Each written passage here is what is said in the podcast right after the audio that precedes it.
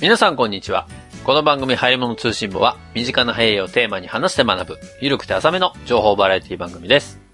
毎週日曜0時配信、本日も骨その小屋でお届けします。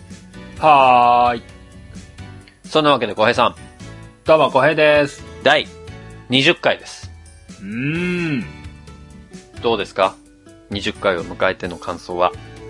いやー、最近ですね。うん。もう、1ヶ月、まだ1ヶ月はいかないか。うん。 2週間か3週間ぐらい。あ、ずーっとドラゴンクエストやってるんですよ。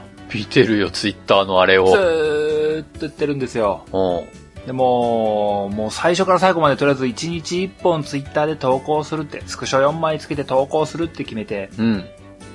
まあそこそこのストックもありながらもずっとやってるんですけども、ああれ、僕がやってるあのゲーム、まあ、リメイク、リメイクの移植っていうなんかもう3次派生ぐらいになってるものではあるんですけども、うんうんうん。あれの発売って、最初の発売って1992年らしいんですよ。ああ、まあ我々が小学校低学年ぐらいですか。すごくない ?27 年前のゲームやってるんだよね、僕。そうね。 27年前だよ。うん。なんか、もう、あれとこれ、もう10年以上前か、15年以上前か、とかさ、あ、仮面ライダーダブルがもう10周年なのか、とかそんなこと言ってましたけども、ドラゴンクエスト527年前だったわ。 27年か。確かに、結構衝撃だね。そう結構衝撃すぎてもう27かーって思っちゃってもうなんかいろいろごめんって思ったよそうか、1992年って言われると、そんな、まあ、ちょい前かなっていう感覚だった。うん。27年って言われると、やべえなってなるけど。そっか。27年前か。そうなんです27年前の感動を今更味わっております俺だってこの前2008年っていうの見てさ、うんあ、まあちょっと前かって思ってたけど、もう10年以上前だったもんね。 ちょっともう、感覚がおかしくなってるわ。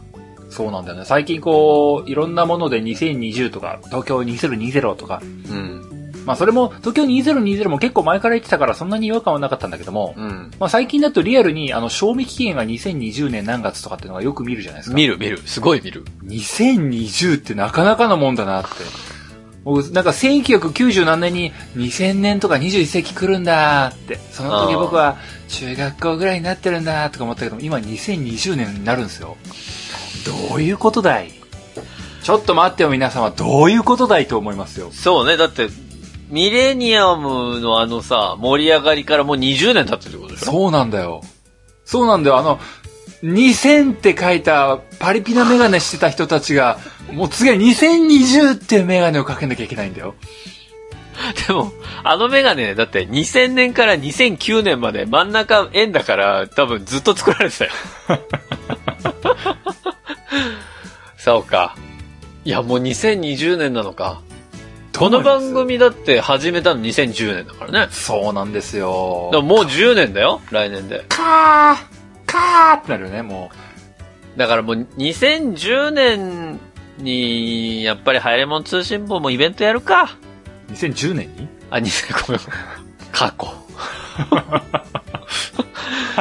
ごめんごめん。2020年。俺は過去に生きてるのかもしれない。もうこうなったら。時をかけるホネストが来たよ。かけてたわ。ごめんごめん。来たよ。 2020年ね。 2020年。今10周年のイベントっていうので、流行り物通信部やるのも手かもしれないね。そうだな。また横道にそれちゃうけど、なんか、なんかよくわかんないけど、なんか、張り物通信簿でイベントやるときブレン配りますわって言ったら異常な数のいいねが出てちょっとビビったわみたいなこともありましたよ。すげえ ついてたよね、あれ。いや、それどっちに対して言ってるのブレンはまあ普通に買えよ150円ぐらいだからさ、と思ったよもう普通に。いや、わかる。 そう、いや、欲しいんじゃないみんなやっぱブレン、あの、流行り物通信もコラボのブレンが欲しいんじゃないの普通に150円で売ってるわって。もうこれはもうやっぱりゼブラさんにお願いして、ちょっと申し訳ないけど、流行り物通信簿のロゴを、あの、ブレンの B の丸の部分に入れてもらっていいですか HT ってなんかなったですね。お願いします。なんかいろんな人からこう、実はこれラグビーのポストに似てねえかみ たいな。なるほどみたいな。やめろそういうことやめろ暗示していたロゴだったのかみたいな。いやいや、まあね、だから、まあ今年はゲームなんとかイベントありますから。ええ来年はちょっと、ハヤツーのイベントも。でもな、人が来なかったら僕の心がまた傷ついちゃうんですよ、皆さん。ホネスト2020。うん。ちょっと僕、傷つきやすいんで、なんか、例えば50席用意しましたっつって、なんか2ヶ月ぐらい売れ残りとかになっちゃうと僕多分傷ついちゃうんで。もう、絶対来てね、みんな。まあ、50、50集まんのかね。 50集まんないかなやっぱうちの番組50もきついか。もう、もう本当に10ぐらいでやりたいもん。まあ、まあでもね、あれだよね、そのゲームなんとかの方とかをやっていて思うのはね、うん。関西方面でやってくれればなとかいうのも、まあまあ、ちらほら、もらってはいるんですよね。わかるわかる。やっぱそう、そうなるもんね。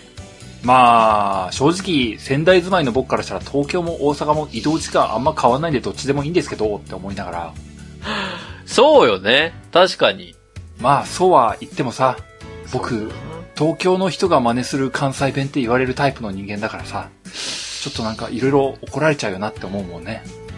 関西弁で喋んなきゃいいだけじゃないかな。なんかこれもう癖づいちゃって取れないんだよね、もう。残念ながら僕あの、いろんな人があの、僕東京の人ってたまに思われますけど、僕東京の人ですらないですからね。あ まあそうだね。まあそれはそうなんだけど。申し訳ない。東京の人に風評被害が言ってる申し訳ない。僕は、いや東北の片田舎の人間です。でもさ、僕も多分僕の姿を見たことがある人はわかると思うんだけど、うん。僕の姿ってもうなんか、どこにでもいそうな感じの人じゃん。どういうことあの、なんか特徴的に、あ、なんか関西っぽいよねとか、なく、もうなんか、フラットな一般人じゃん。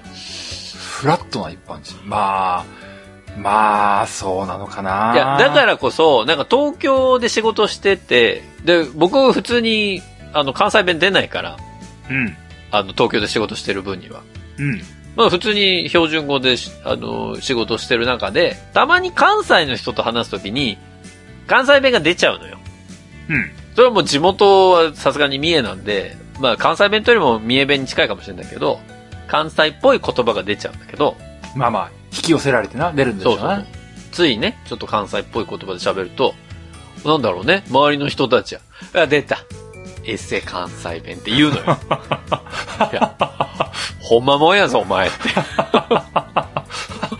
何を人のこと指さしてエッセって言うとんねんっていう話なんですよ。なんだろうな、でもね、関西弁って、扱い難しいよね。なんか僕、僕みたいな目線からするとさ、テレビで散々聞くからさ、なんかテレビの真似で出ちゃう時あるんだよね。あ、わかる、わかるよ。わかるんだけど、やっぱりそうなるとね、やっぱりちょっとイントネーション違うんだろうね。若干だけど。違うんだろうね。まあ、違うのはまあいいんだけど、なんかそれ、すごい、お、怒るじゃない怒るのよ。ごめんって別になんかごめん、ほんとごめんって。 ちょっと待って。俺だって、純粋な関西弁ユーザーだったのに、関西弁出したら怒られるんだよ。エセって言われるんだよ。お前、お前の耳どうかしてるなって思うもん、俺。だから多分その人怒ってるのは、そのイントネーションがどうこうで怒ってる人も中にはいるかもしれないけど、大半の人は、お前関西人じゃないのに関西弁使うなやで怒ってるよ、多分。まあそうだよね。うん。背景何も知らないのね、こっちの。そうだよね。ほんとそういう人嫌だわ。普通、 普通の愚痴になったわ。皆さんはね、ちゃんとその人のバックボーンが見えてから突っ込むようにしましょうね。ええ、もう入り物通信部は普通の長尺のオープニングトークに戻りつつありますよ。はい。ということでね、今日も早速本編に入っていこうと思うんですけれども、今日は、小江さんが何かお話ししたいことがあるということで。今日はね、うん。まあ流行ってもなんでもない。えスパイダーマンの話をしようよ。おう、でも、ファーフロムホームがあったじゃん。もう全然もう流行ってない。は全然流行った話題じゃない。もう、全然、全然ですよ。もう、小江さんの奥さんの言う通りになった ね。本当に。もう今だって、ファーフロムホームの文字すらあんま見ないもんね、映画館で。まあまあまあまあね。ただまあ、まあ、多分この1年の中で今年の中で話すとしたらまあそろそろ今が限界かなと思ったんで、なるほど。まあちょっと気持ちの整理のために、流行ってもなんでもないけども、うん。ちょっとスパイダーマンの話をする時間を、ちょっとばかしいただけないでしょうか。わかりました。僕もスパイダーマンはあの、トビー・マグワイア時代しかわからないんで、 うん。早速ね、じゃあ本編の方に入っていきたいと思います。はーい。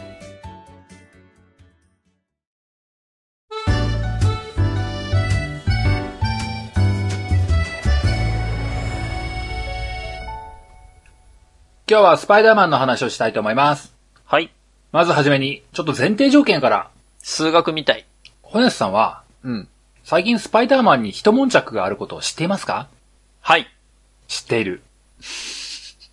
あれでしょなんか、ソニーだかなんだかと、なんか、いやー、俺もう、契約これじゃ続けらんねえよっつって、マーベルの中から出るだなんだって話そうです、す。そうです、そういうことです。うん。まあまあ、この、ハイモンツシを聞いてる人が、どの程度、スパイディに対して思い入れがあるか全くわからないですし、うん。私は正直、にわかですので、うん。歴史とか語れないタイプの人間なんですけども、ほとりあえず直近何が起きてるかって部分のところを、簡単に、簡単にそこだけ前提条件としてご紹介です。う。お願いします。えー、今年の8月20日前後、まあちょっと前ですね。えー、だいたい1ヶ月前ぐらいですかね、うんうん。スパイダーマン、まあ、冒頭にも話しましたけど、スパイダーマン、ファーフロムホームとかが公開されて、まうあ、ん大ヒットですよ、みたいになったところがありましたけれども、ありました、ありました。そのスパイダーマンの今後の映画の契約条件に関して、うん。えー、ソニーピクチャーズと、マーベルスタジオ、うん。その親会社ディズニー、ほこの2社、ソニーとディズニーの交渉がう。ほ決裂しまして、う。うん。もう、スパイダーマンは、マーベル・シネバティック・ユニバース、俗に言う MCU から登場しなくなるかもしれないよっていうニュースが出ました。はい。えそんなことあるのまあ、ね。うん。そしてまあ、いろいろ吸ったもんだありまして、は少し時間が経って9月初旬。あ。はい。まあ、もう交渉はもう、一通り話がつきまして、うん。再度締結するってことは、とりあえず考えられないかな、というふうな発言を、ソニーピクチャーズの一番偉い人がはあ。しましたと。そうなんだ。で、たった今、現行のスパイダーマンを演じているトム・ホランドが、うん。まあ、置かれた条件はまあ、いろいろあるんだけれども、うん。今の条件で、一生懸命やって、みんなに、喜んでもらえるようなスパイダーマンを頑張って作っていきたいと思うっていうええ子やな。発言をして、うん。トム・ホランドの株だけが急上昇して、事態は収束を図っている。で収束してんのかな もうそれ。収束したというかね、も う、ああ話は決着したんだよという部分だけがこう、ボーンって突きつけられて、なるほどね。だからもう、契約はしませんっていう結論に至ったということだよね。そうですね。まあ、さらに、まあ、一言救いの言葉があるとしたら、ソニーの一番偉い人は別にディズニーと喧嘩してるわけじゃない。うん。マーベルの、マーベルスタジオはすごくいい人たちばっかりだったし、うん。まあ、スパイダーマンの歴史もこれから長いから、これから先どうなるかはわからないよね、みたいなことを言い、なんだそれ。そっかーって、なるほど。そっかーって、応援してるよっていう感じで、おそこから特に続報はない。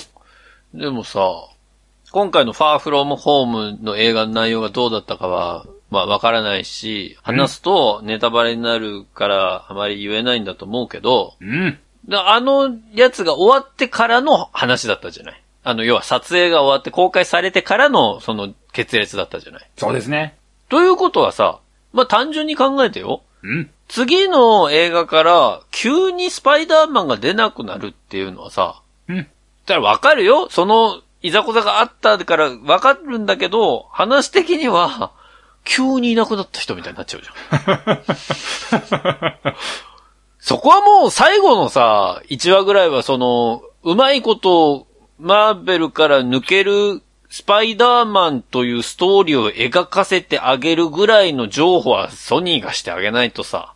うーん。まあ、これどうなんだろうね。僕も結局答えは持ってないんですけども、うん。あの、この話ってはあ、誰が悪いんですかねソニーが悪いんですかねマーベルが悪いんですかねディズニーが悪いんですかねトム・ホランドが悪いんです かねファンが悪いんですかね悪くないだろ。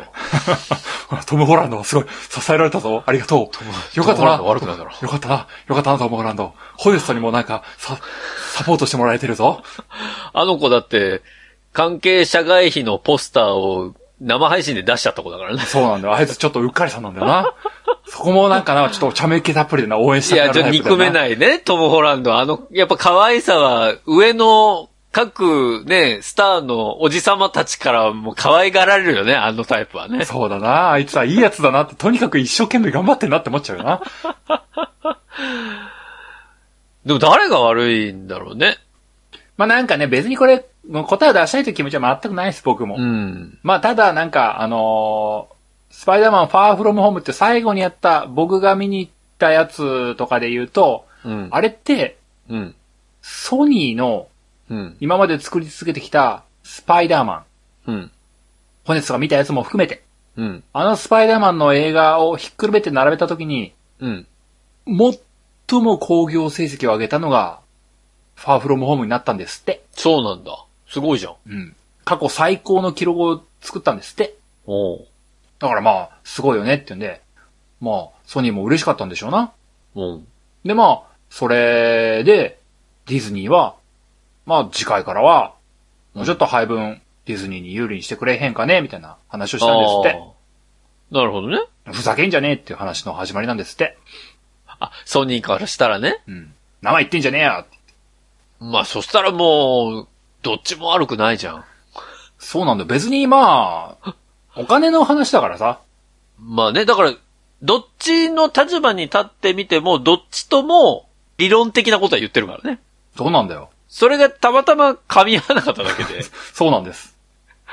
矢印の方向がやっぱりちょっと食い違いましたよね。でも、ディズニーはディズニーの真っ当の話をしてるし、ソニーはソニーで、いやいや、うちのっす、みたいなそうなんですよ。話だからね。そうなんですよ。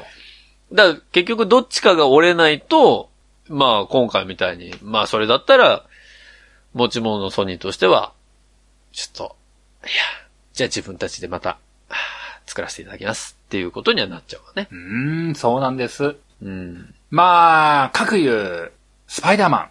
うん。スパイダーマンっていうものは、はマーベルの作品たちの中でも、い。うん。一番の人気キャラクターと言えるぐらいに、今度アメリカにおいても大人気ですし、うん。まあ日本でも正直知名度一番高いんじゃないかなっていう気がしますよ。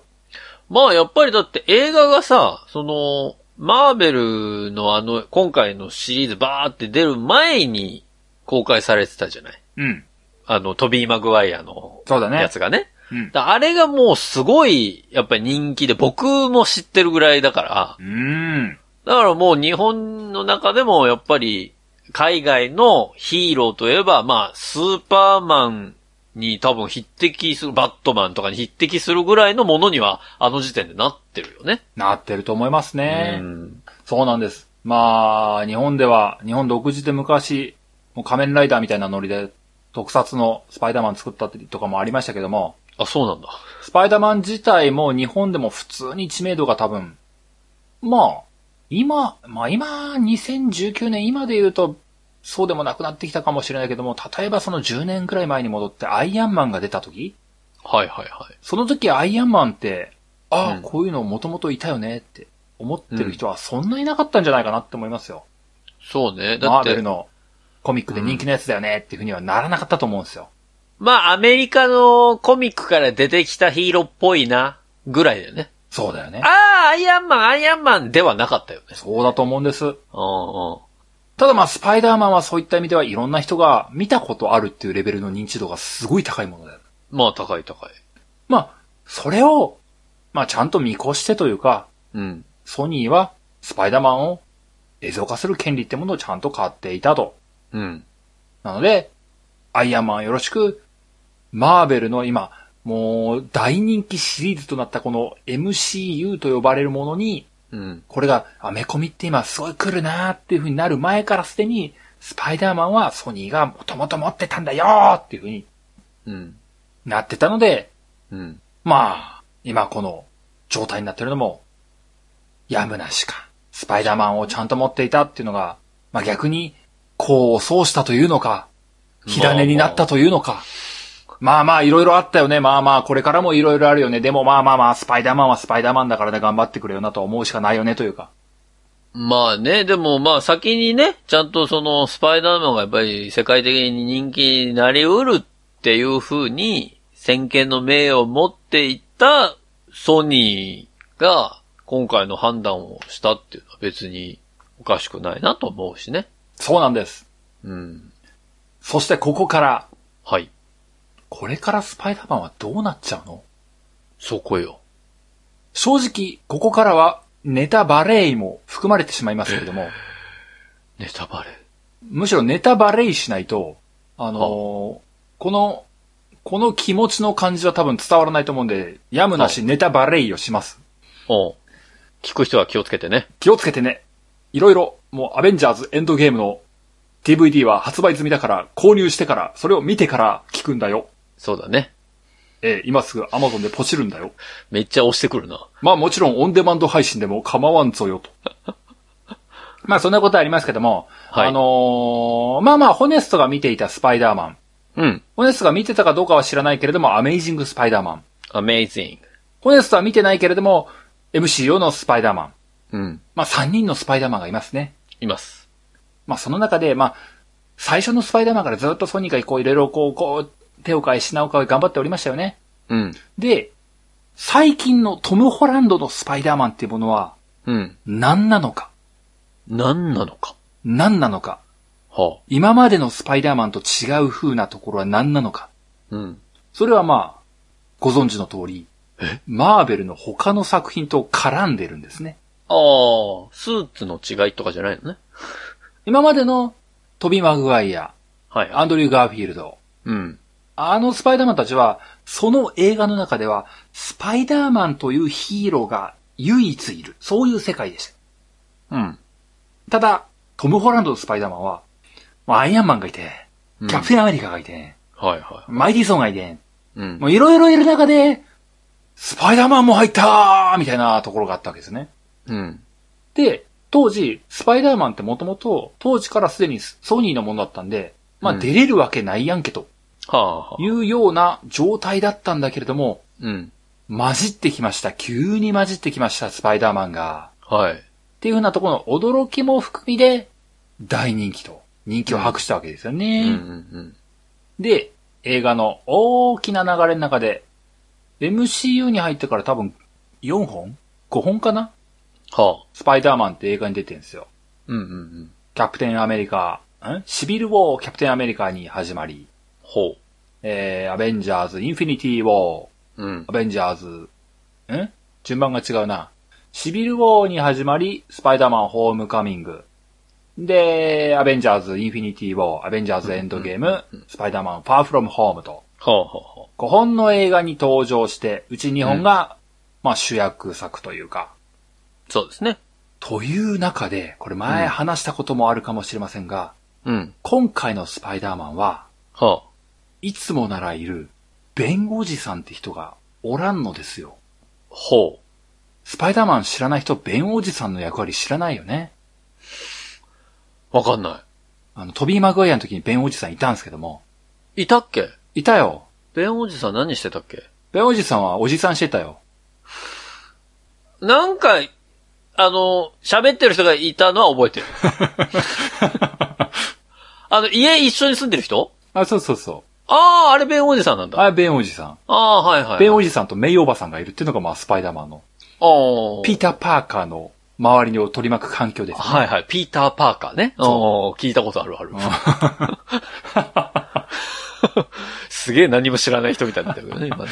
まあで、その弁護士さんって当然話し出しましたけど、弁護士さんってまあ、まあ別にこれが絶対の役割だってわけじゃないですけども、うん。弁護士さんって、あの、スパイダーマンっていう大きな流れの中では早期にうん。亡くなっちゃう人なんですよね。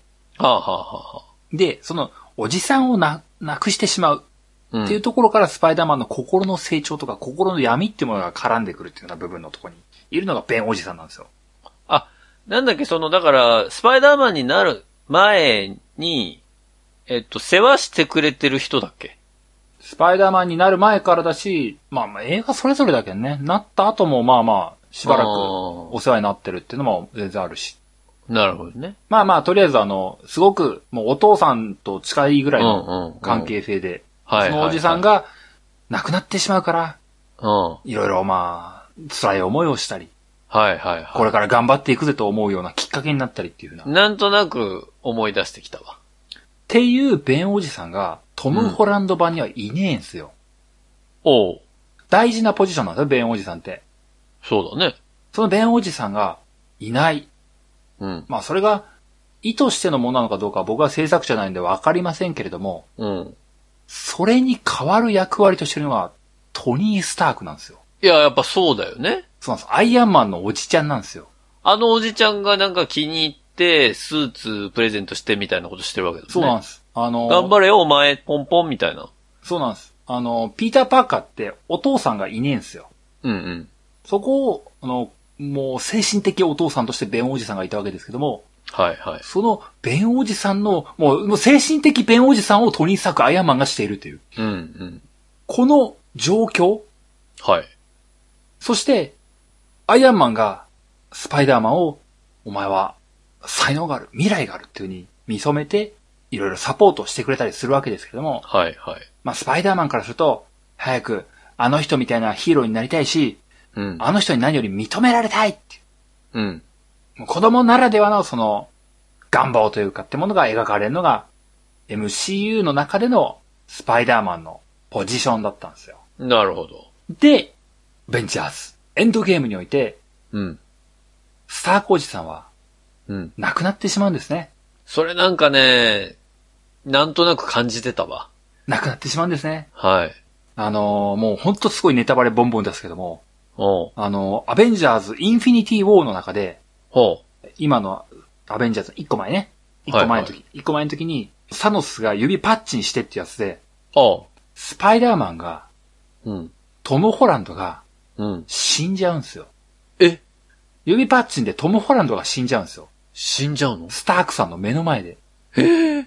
スタークさんもう僕死にたくないよ、生きたくないよって言いながら、サラサラサラーって死んでいくんですよ。おう。で、エンドゲームの中では、うん。もうその、スタークさんは、もうその、自分が認めて、手伝わせてきたうん。スパイダーマンが死んじゃった未来。ほうほうほうほう。もう罪悪感の塊。ほう。もう自分が、自分が関わらせてしまったからあいつは死んでしまったんだなと。あ、なるほどね。誘い込んだからね。なんかもう、辛い。あ、でも、指パッチンなかったことにできるかもしれない。おう。頑張れば、トム・ホランドを生き返るかもしれない。ほう。という心の動きがスタックさんを動かすわけです。ほうほうほうほそこでエンドゲームの中では、見事、トム・ホランド生き返ります。うお。そうじゃないと出てこないもんね。ありがとう、スタークさんと、ほうほう。ありがとうと、スタークさんとまた会えて嬉しいよほっていう展開からまたそこで、今度はスタークさんが亡くなってしまうと、う。なるほど。あー、おじさん、あー、おじさん、スタークさん、という展開から、ファーフロムホームに繋がっていく。ほうほう。でそこで描かれるのは、亡くなってしまった、アイアンマン、スタークおじさんとの、決別というか、はあ。巣立ちというんですかね。なるほどね。成長するところってことね。もう、トニー・スタークっていうもう世界的にも、もうその映画の世界の中でももう、もうすごく立派な人物として描かれているスタークおじさんと、うん。もう比べられながら、次のアイアンマンは誰なんだ、お前なんだよ、スパイダーマンと言われながらも、そんなのもう無理だよと。僕はあそこまで立派な人間じゃないやいと言いながらも、うん。まあでも、ヒーローのあり方って様々だな、僕は僕らしく頑張っていけばいいんだなっていう成長が描かれるのがファーフロムホームなんですね。なるほど。で、まあこれから、スパイダーマン一人のヒーローとして頑張っていくよーっていう終わりがされていくところから、さあ MCU から離れますと宣言されてしまいました。さあどうしましょうか逆に綺麗じゃん。そうなんですよ。意外といける気はするんですよ。あ、それなんだった。だからそこを僕は気にしてたん。まあ、お前が気にすんなって話なんだけど。いや、なんかね、こうなんか、これから一緒にでも頑張っていこうよみたいな、また協力してみたいな、パワーフロムホームだと、やっぱ辛いじゃん。急にいなくなるんだと。うん。でもそれがパワーフロムホームで、よし、スターゴージさんいないけど、ちょっとこれからは一人で、スパイダーマン頑張ってきます。っていう形で、ソニーが単体でまたスパイダーマンを作り続ければ、まあ、映画の中でそれぞれのヒーローたちとね、うん絡みはなくなるかもしれないけど、同じ世界線にいるんだな、と、マーベル好きの人たちは思えるんじゃないのまあ、ここで、二人の小平が登場します。ええ初めてのパターン。一人目の小平は、はい。なんとかなるんじゃないか説を唱える小平。お二人目の小平は、お。もう、トム・ホランドを直視できないって思ってる子です。まあまあ、一人目のなんとかなるんじゃないかっていうふうな小平は、まあ確かにホネストが言った通りですよ。まあまあ、物語の節目的には、まあまあ、一回閉じた。一回閉じたから、まあね。スパイダーマンが独り立ちして、まあこれから独自の路線を歩んで、まあスパイダーマンに関わる敵と戦っていったりとか、うん、まあ別の味方が現れるかもしれんやねというところで、うん。やっていくのは、まあ、なくはないかもしれない。トム・ホランド好きだし、いけんじゃねえかなという気はする。うん、うん。ただ、もうトム・ホランドを直視できないかもしれないというふうな公平でいくと、はスタークさんは亡くなりました。あ。はい。ただ、スタークさんが亡くなって、ファー・フロム・ホームという最後の映画で、うん。一人重要な人物が出ているんですね。えあの、ただ MCU のファンからすると大して重要じゃねえよって言うかもしれないですけども、僕の中では重要な人物が一人おりまして、ほう。ハッピーっていうやつがいるんですよ。ハッピそう、ハッピー。ハッピーセットのハッピーね。ー。幸せそうなやつだね。そう、ハッピーっていうのがいるんですよ。じゃあそのハッピーって誰なんつうと、うん。アイアンマン1から出ている、えアイアンマン1の監督なんですよ。監督監督が、あの、キャストとして出てるのが一人いるんですよ。ジョン・ファブローっていう監督がいるんですよ。ほで、そのジョン・ファブローって人がハッピーって役で出てるんですよ。う。ほでそのちなみにジョン・ファブローっていうのはライオン・キングの監督でもあるんですけども、う。ええこの人、なかなかいいや役だったりもして、あのースタークさんのサポーター役というか、いろいろ手を焼いてくれる人というかね、世話を焼いてくれる人が、うん。がいて、その人が、スタークさんが亡くなった後の世界の中で、トム・ホランドと一緒に、うん。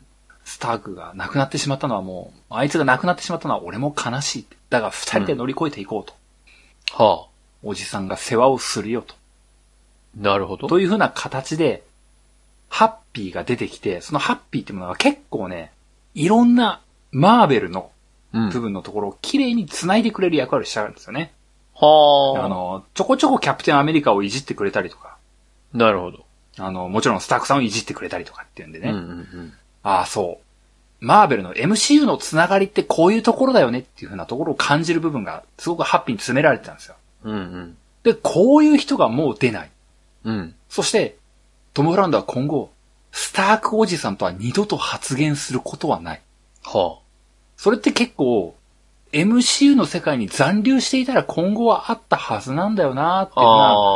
その、イフの気持ちがどうしても残っちゃうよねっていう風なところは、なるほどね。まあ、まああるじゃんかと。うん、まあね。だって本当はそうだったかもしんないんだもんっていう風なところを思っちゃうじゃんかと。はあはあはあはあはあ。そうすると、このトム・ホランドを、このトム・ホランドは、求めてたトム・ホランドと違う月見バーガーを頼んだはずなのに、チキンタツタバーガーが出てきてますけどみたいな。ようわからん例えや な、おい。違うの出てきてますけどいや、ハンバーガーですけどなるほどね。月見の、月見の目玉が寄ってるぐらいで許、だったら許したんだけども、いやもう、チキンタツタじゃん、これ。ここに来てハンバーガー例えが役に立つと思ってなかったけど。チキンじゃん。先週の話だけども、軽減税率は。知ってるけど。みたいなところがどうしても、消化しきれないかもしれない。え、だからそれを思いながら見ちゃうってことね。映画館で、あー、ここの悲しみは、スタークさんだったらどう言ったかなーって、トム・ホランドはここで、振り返るはずだよなー。でも、振り返らない。だって、ソニーだから。It's a Sony! そこから来てんのあのロゴの It's a Sony は。な、どんな、どんなやつやねん、それ。そう。こういう気持ちも起きると。二人目の小平は、もうなトるほム・どホランド、もうトム・ホランドを直視できない。ああ、あの、ほ、あの、素直でピュアだったトム・ホランドは帰ってこない。インスタグラムにロバート・ダウジー・ジュニアと一緒に写真を上げてたトム・ホランドはもう帰ってこない。トム・ホランドはもうすれた大人になってしまったよと。これさ、うん、決別はするけど、うん、それぞれの映画の中でさ、うん。ちょいちょいお互いを匂わすことはできないのかなそうそう。最後に希望とするならば、おうおう。そういうとこなんですよ。あいつが、みたいなさ。そうなんですよ。みんなそういうとこが、んですよみたいなさ。そうなんです。そこが許されるかという世界なんですよ。なるほどね。あのー、まあ、それこそ、洋画ではよくあるじゃないですか。うんうん。なんか、いじってるやつ。うん。ああ、あ、これ、あのこと言ってんだな、みたいなやつね。そう。あの、アイアンマンとは言わない。でうも、んうん。あの、赤と金色のあいつ、うん。昔あったことがある、ヒゲのおじさんみたいな、そういう表現が許されるんであれば、うん。それでお腹いっぱいになれるんじゃないかと。なるほどね。そして、三人目の小平がいるわけです。いたのどこに隠れてた今。三人目の小平は、おうルローニケンシン大好きおじさん小平くん。関係ねえな、出たな、おい。何を隠そええ。う。ルローニケンシンの原作者、ジポ法で捕まった経験を持つ、ワツキくんは、はい。アメコミが大好きでした。あ、そうなんだ。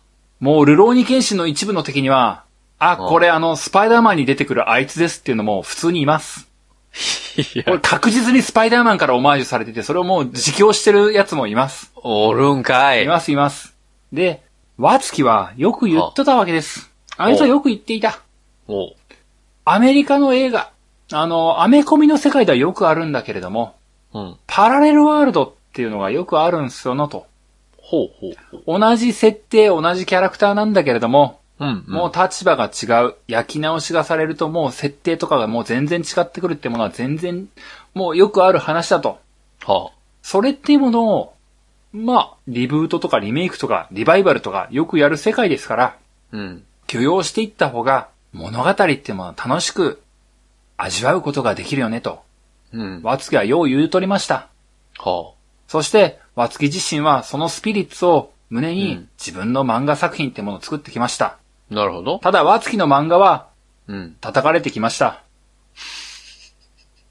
いまいちこう、パラレルワールドという概念は、いまいちこう、ワツキは表現しきれず、いまいちはこあう、あどう、どうしてもこうなんかこう、ワツキの漫画はいまいちだなって言われ続けてきました。なんか悲しくなるからやめて。ただ、それは残念ながら、ワツキがちょっと表現ベタだったけだけであってね、はあ、はあはあ、スパイダーマンはそうじゃないよと。なるほど。ワツキはちょっと残念だったんだけども、うん。スパイダーマンは大丈夫って。な、ワツキそうだよな、と。語りかけるな、ここ で。わつき聞いてねえわ。そういうことを思えば、ワツキも言ってたじゃないかという、はあ、はあはあはあはあ、パラレルって別にありじゃんかというふうな話を、もう開き直る。もう、なるほど。もう全然、だってもう、スパイダーマン大人だもん。ピーター・パーカーはもう、始まりは高校生かもしれないけれども、うん。全然もう、ホネスが見てた、トビー・マグワイア、スパイダーマンとかそうだもん、もう全然大人のスパイダーマンいたじゃんと。うん。もう大人の事情で発言できなくなること全然あるよねと。なるほどね。それさえも、ワツキならば、ええじゃないかと。あいつは言っとったなと。はワツキの目線になれば、このスパイダーマンの展開は全然ありですねと。三人目の小平は思うわけです。あ、なるほど。世間からの共感は一切得られないのは分かってるんだけれども、ワツキがありと言うんだから、そうだな、ありだなと思うと。すごい信者やな。ただまあまあ、普通にあの、ワツキの言うこともっともだと思うんですよ。いやのまあまあそう与えられた思条いま件すでよ楽しもうというのは、うん。一番お得な考え方じゃないかと。まあね、だから今までの、その、まあ、お起きてしまったその決別っていうのはもう事実なんだから。これからのそれぞれの体制を楽しんでいく方向に切り替えた方が、まあ、今後も楽しんでいけるからそうしましょうってことだよね。そうなんですよ。まあ、そうでしょうね。そうなんです。なので、うんあの、今日は結構重大なネタバレをさらっとしたりもしましたけども、うん。スパイダーマンって、まあ、言うてもまだそんな来年とか再来年に映画が出てくるとはまだ思えないので、うん。まだまだずっと先な気はするんですけれども、うん。きっと、トム・ホランドのスパイダーマンが、まだ出てくると思います。うん。で、まあもちろん、トム・ホランドってまあ、比較的童顔なタイプなんで、うん。まだギリいけるかなって思いますけれども、うん。もちろん、トム・ホランドも、どんどん大人になっていってしまうので、そうだね。だんだん高校生とか言えなくなってくるのは、もう自明なわけですよ。そうだね。大学生になってるとか、うん大人になってるとかっていう風な設定の中で、環境が変わったっていう見え方は、うん。意外と受け入れることはできるはず。そうね。そう思って、スパイダーマンをこれからも、温かく見ていきたいなと思う3人の公平の共通見解でした。はい。ありがとうございました。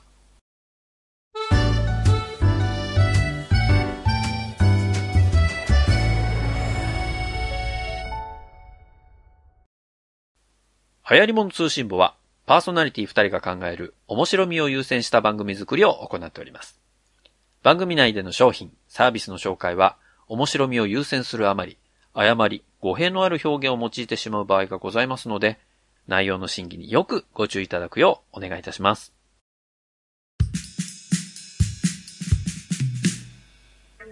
はい、エンディングです。うん、スパイダーマンね。スパイダーマン。まあ、いろいろくっついたり離れたり、うん、すごいかっこいいゲームが出たり、うん、うん。まあ、いろいろ話題にこと書かないスパイダーマンでございますけど。そうですね。人気者がゆえに騒動が多いと。そうね。まあ、とはいえ、スパイダーマン単体の時でも映画は面白かったなと思いますし、そうだな。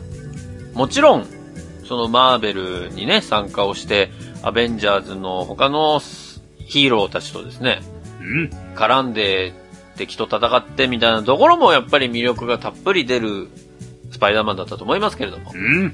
まあ、そこからまたね、一人で歩んでいくっていうのも一つ手なのかなと思うし、もうこれならいっそのこと今度バットマンとかと組んじゃえばいいんだよ。もうバットマンは DC コミックスだからな、あいつな。だからもう今度ソニーがそっちとさ、 マジひょいってやっちゃえばいいマジあとスーパーマンとかと、ひょいってこうああ、でもあの、リアルに、あの、なんだっけ、ベノムっていうスパイダーマンの敵の単独映画とかがあったんでね。ああソニーが作ってる。うん。もうなんか、そういう、ソニーはソニーのスパイダーマンユニバースを作っていくんだろうなっていう気がしますわな。まあね。まあ、ソニーとしたら、スパイダーマンは大切なね、一つのヒーローですから。そうなんです。これからも温めてね、みんなに愛されるスパイダーマンを作っていくんだろうなというふうには思いますけどもね。ん。 はい。まあそんなわけで皆さん、スパイダーマンについて、僕はスパイダーマンのここが好きですとかですね。ああ、ロバート・ダウニー・ジュニアってかっこいいよねとか。うん。うん。スパイダーマン関係ないけどね。うん まあそんなあーお便り、まだまだ募集をしております。お便りは番組ホームページなどのお便りフォームからお送りいただければと思います。番組ホームページは、流行り物通信簿で検索するとアクセスしていただけます。また、ツイッターをご利用の方は、ハッシュタグはやつを使ったツイートも募集中です。皆さんからのメッセージお待ちしております。そんなわけで、流行り物通信簿第20回は以上でおしまいでございます。また次回お会いできればと思います。お相手は、私、おねそと、おへいでした。それでは皆さん次回までごきげんよう。さようなら。また来週。